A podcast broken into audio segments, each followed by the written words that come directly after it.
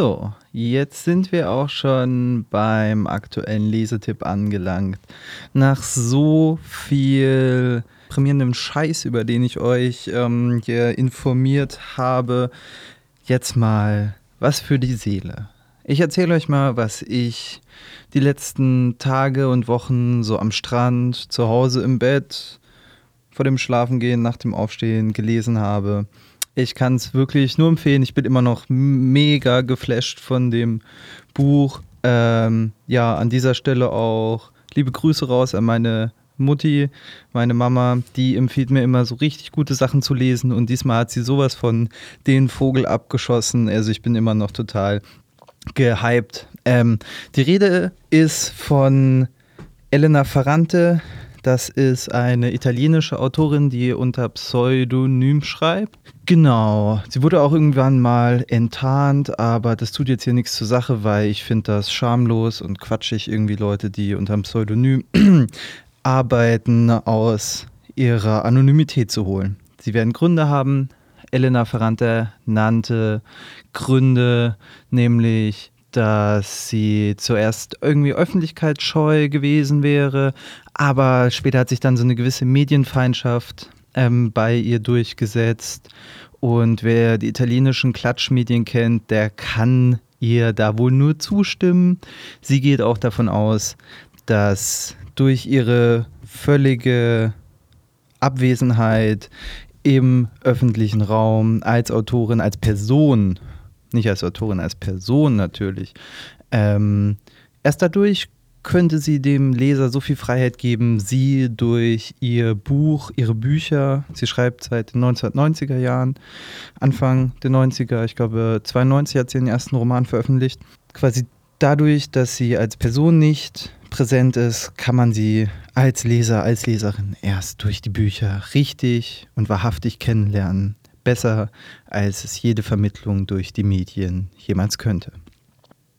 Ich habe von ihr die neapolitanische Saga gelesen, besteht aus vier Büchern sind alles ein bisschen Wälzer, aber ich sag euch, das zieht einen so rein und das ist so eine gute Geschichte und die kann wirklich erzählen. Ja, da bleibt man sprachlos zurück. Ich will mal versuchen, mit dieser Sprachlosigkeit ein bisschen umzugehen. Ich habe mir da auch Gedanken drüber gemacht, wie kann man so krasse Bücher schreiben, habe ich mir gedacht. Naja, ich versuche das mal so ein bisschen aufzudröseln.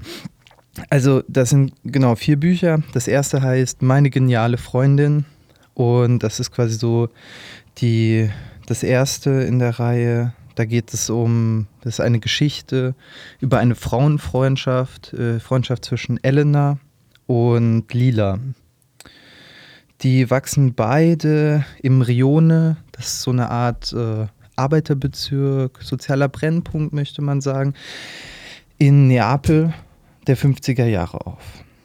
Ähm, genau, im ersten Teil, meine geniale Freundin, geht es um frühe Erinnerungen. Das sind prägende Geschichten, wie die zwei Mädchen spielen. Es werden die ganzen Familien eingeführt, sind insgesamt boah, zehn Familien oder so und die haben dann auch wieder alle fünf Mitglieder und die kriegen dann auch wieder Kinder und das ist so ein riesig, also es ist ein riesiger äh, Fundus an Personen, an Persönlichkeiten, die sie da entwickelt, die immer wieder zueinander in Kontakt treten, in, in, ins Verhältnis gerückt werden, sich durch die Erfahrung miteinander verändern. Und genau, die Kindheit im Rione ähm, ist so die, die, die Basis, auf der sich diese ganze Geschichte dann entwickelt. Das sind quasi prägende Geschichten, die bilden dann wiederkehrende Motive für die Erzählung. Also das einmal ich will jetzt, also ich erzähle jetzt nicht das Buch nach, aber es ist einfach so ein bisschen, um meine Faszination damit auch nachvollziehen zu können. Also er muss sich so ein paar Sachen anreißen, aber da ist, steckt so viel drin in den Büchern, das macht überhaupt nichts, dass ich jetzt ein bisschen was erzähle. Also da ist eine Geschichte, da geht zum Beispiel um den Verlust der Puppen. Ähm, die spielen da im Hinterhof und dann fallen Lila die Puppe von Elena in so einen Schacht und dann wirft Elena die von Lina hinterher und dann müssen sie so in das Haus von dem Bösen, dem Don Achille, so der so ein Faschist ist und Geldwucherer, ähm, der im ganzen Viertel so gefürchtet ist, weil alle bei ihm Schulden haben. Da müssen sie da hingehen und irgendwie an der Tür klingeln und das hat so diese, dieses Motiv kehrt so immer wieder in der Geschichte, ähm, was sonst die Lila ist wahnsinnig genial, also die kann, hat ein Vorstellungsvermögen, eine Kreativität, eine emotionale Intelligenz, kann schon in frühen Jahren die Kinder gegeneinander ausspielen, sie so manipulieren, wie sie möchte, aber hat nicht den ähm, Bildungserfolg, den, den Elena hat, weil ähm, die sie quasi auch nach der Grundschule dann aufhören muss, weil ihre Eltern das nicht weiter unterstützen und sie soll dann heiraten. Also das ist, sind die 50er Jahre, das sind wirklich auch harte Zeiten für Frauen, für junge Mädchen. Und die Geschichte von Elena ist so, so eine Emanzipationsgeschichte durch Bildung. Also die liest alles, diszipliniert arbeitet sie, wird versetzt auf die Mittelschule, geht um, irgendwann aufs Gymnasium und studiert auch und wird so ja, aber das ist da quasi alles noch gar nicht drin im ersten Buch. Da geht es hauptsächlich eben so um diese Emanzipation von ihr gegen die Armut, gegen ihre eigene Herkunft, Arbeitereltern, gegen den Rione und seine Regeln. Ja, es ist eine, eine Coming-of-Age-Geschichte, eine Emanzipationsgeschichte durch Bildung. Im zweiten Teil ähm, das sind dann die Jugendjahre, das sind die 60er Jahre. Also das, diese Saga deckt quasi das ganze Leben von diesen zwei Frauen ab und halt vor diesem Hintergrund des Italiens, der im zweiten Teil sind es die 60er Jahre, da geht es dann um die frühe Heirat von einer Person. Dadurch kommt so eine Veränderung des Status, aber es wird auch ganz klar die Hölle der Ehe beschrieben, die Frau als das Eigentum von sadistischen Männern, die ihre patriarchale Scheiße ausleben. Es gibt so ganz wenige, die irgendwie auch sich solidarisch gegenüber auch den Frauen verhalten. So. Also es ist nicht so eine schwarz-weiße Welt, aber sie macht schon so diesen, diesen Hintergrund von dieser patriarchalen Macho-Kultur schon da ganz klar auf. Aber es geht auch es geht auch um die Konkurrenz, besonders in den jungen Jugendjahren, aber auch in den folgenden Büchern geht es auch so um die Konkurrenz der Mädchen untereinander, um die Jungen, um die Männer. Ähm, ja, mehr will ich gar nicht sagen, denn richtig geht es dann im dritten Teil ab. Also Holla die Waldfee, so da ich meine, der zweite Teil ist voll in Ordnung, so mit diesen Teenager-Liebeleien und so, man verliert sich da auch drin, das ist auch schön und so, aber das ist meiner Meinung nach der schwächste Teil so. Und dann kommt der dritte so und der knallt halt richtig rein. Also da ähm, sind es dann die 70er, 80er Jahre, die sind so die 20, da sind die dann so 20, 30 so und ähm, Lila bleibt halt im Rione, Elena geht weg, studiert, äh, so die ganzen sozialen und politischen Konflikte dieser Zeit so bilden so diesen Hintergrund, wo diese Freundschaft von diesen Frauen, die so sehr gegensätzlich sind, aber sich sehr gern mögen, immer in Kontakt bleiben, dann ähm, agieren sie so in dieser Welt und man lernt so wahnsinnig viel so über die Verhältnisse im Italien dieser Zeit. Genau, und auch so die verschiedenen Strategien, die dann Frauen offen standen. So, also so Lila macht dann, ist dann eher so ein bisschen so manipulativ, aber eben dann auch oft, also ich will nicht Opfer sagen, aber so Betroffene so, die macht ganz viel, ganz viel Scheiße auch mit, ganz viel Scheiße durch Männer. Ähm, und Elena macht auch viel Mist mit, leidet auch hat immer das Gefühl, im Schatten auch von Lila zu stehen, aber erobert sich auch ein Ansehen durch Bildung, in Zukunft durch Bildung. Die kulturellen Veränderungen dieser Zeit, so ähm, die ganzen neuen Sachen, die da aufkommen, also die Drogen, so die Antibabypille, so neue Beziehungsformen, das Ganze. Und das ist ein Riesenteil, so dieses politische Bewusstsein, die Klassenkämpfe der 60er und 70er Jahre in Italien. So, das ist eine ganz heiße Phase auch von der Hochphase der Kommunisten aber auch ähm, der Repression und das steigert sich dann. So, man, man nimmt da viel mit, also siehst dann auch mal, auch mal in Paris so, schaut sich die Lage dort an, hat Freunde überall. Ja, wahnsinnig interessant. Also so ein intimer Einblick auch. Im vierten Teil geht es dann halt so um das Alter auch. Das sind dann so 80er bis 2000er Jahre so. Geht es viel um Schicksalsschläge, so um dieses Abebben dieser politischen Welle, die ähm, beide ja auch irgendwie so gesurft sind. So auch welche ähm, Rückschlüsse sie dann ziehen, wie sie damit umgehen, familiäre Probleme kommen in den Fokus. Und es schließt sich auch die Klammer so, ähm, die am Anfang aufgemacht wurde vom ersten Buch, nämlich Lila verschwindet. Und im vierten Buch wissen wir dann auch, was passiert ist. Von meiner Seite absolute Leseempfehlung, so Hammer, Hammerzeug, äh, unglaublich. Ich habe das runtergelesen wie nichts. Ähm, das ist einzigartig. Also wirklich Ferrans Bücher, so diese vier, die ich jetzt gelesen habe, sind einzigartig. Und das kann ich auch begründen. Also es ist so ein maßlos epischer Roman. Fast alle Figuren so. Und da reden wir über 40, 50 Leute so. Aber man prägt die sich ein, weil die auch alle so eigene Charakterzüge haben. Man kann sich schon immer vorstellen, hm, wie wird die Person in der Situation reagieren und so.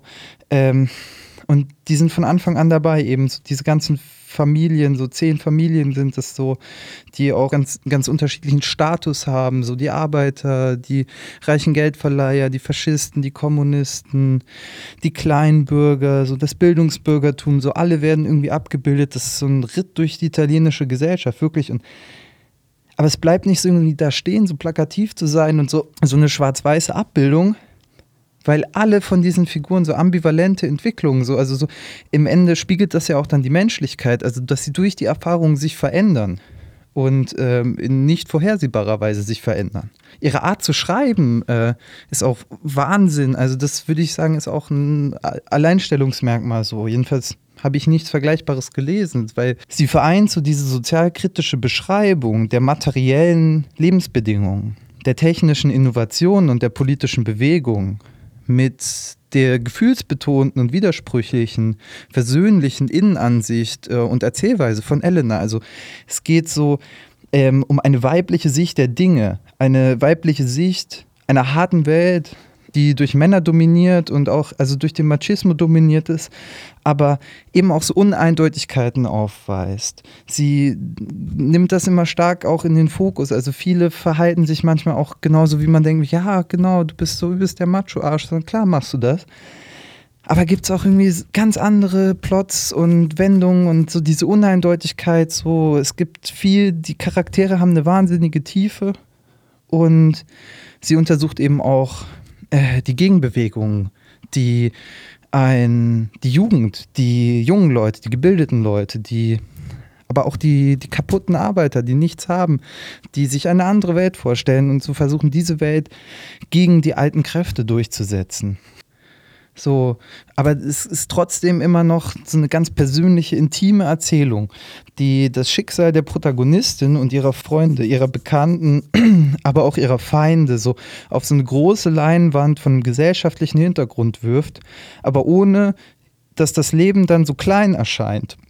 Weil der Fokus auf Liebe, Mitgefühl, Verachtung, Krankheit, Tod, Schmerz, der Fokus auf Rache, Vergeltung und auf Aufbegehren so das ganze Menschliche in dieser Erzählung ist zu stark, als dass es nur so eine kleine Geschichte von einem großen Hintergrund ist. Es ist eine große Geschichte von einem riesigen Hintergrund. Grundlegend ist die Freundschaft.